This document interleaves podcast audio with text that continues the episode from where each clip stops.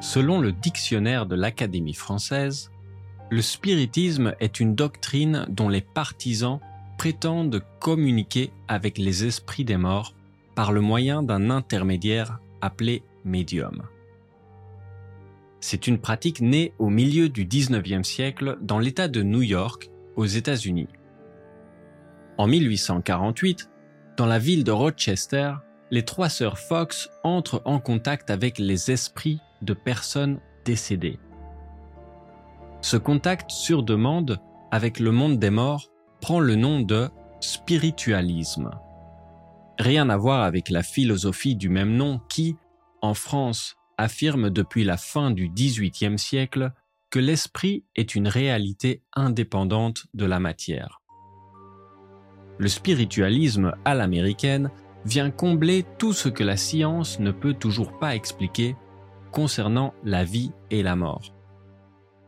L'idée d'une vie après la mort existe depuis longtemps, mais réussir à entrer en contact direct avec les esprits est une nouveauté qui gagne rapidement en popularité.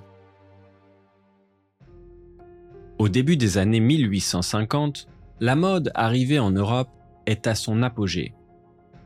De nombreuses personnalités, comme Victor Hugo ou Arthur Conan Doyle, participent régulièrement à des tables tournantes. Ces tables se situent dans une semi-pénombre. Chaque participant se tient la main et ferme les yeux. Quand une question est posée, l'esprit répond par des coups sous la table qui correspondent à des lettres de l'alphabet.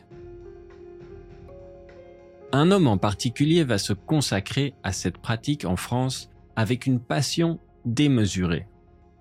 Il s'agit d'Hippolyte Rivaille, un pédagogue lyonnais d'une cinquantaine d'années. Il est convaincu d'être la réincarnation d'un druide gaulois du nom d'Alan Kardec. C'est donc tout naturellement qu'il publie sous ce pseudonyme en 1857 son premier livre sur le sujet, Le Livre des Esprits.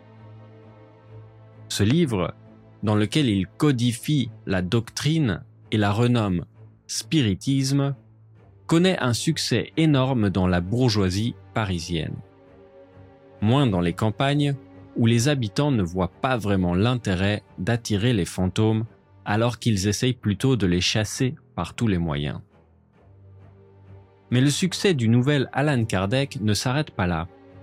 Après avoir écrit les autres ouvrages fondamentaux du spiritisme, le livre des médiums, l'Évangile selon le spiritisme, le ciel et l'enfer, et la Genèse selon le spiritisme, son succès dépasse les frontières françaises, jusqu'en Amérique du Sud. Bien que la mode internationale du spiritisme soit passée, elle continue de nos jours à certains endroits. Au Brésil, on peut trouver le portrait d'Alan Kardec sur des timbres de poste et sa tombe, au Père-Lachaise à Paris, est encore aujourd'hui une des plus fleuries du cimetière. Question. Comment se pratique le spiritisme?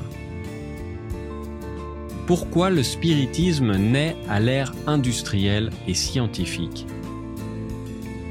Comment peut-on le rapprocher des disciplines liées à la santé mentale?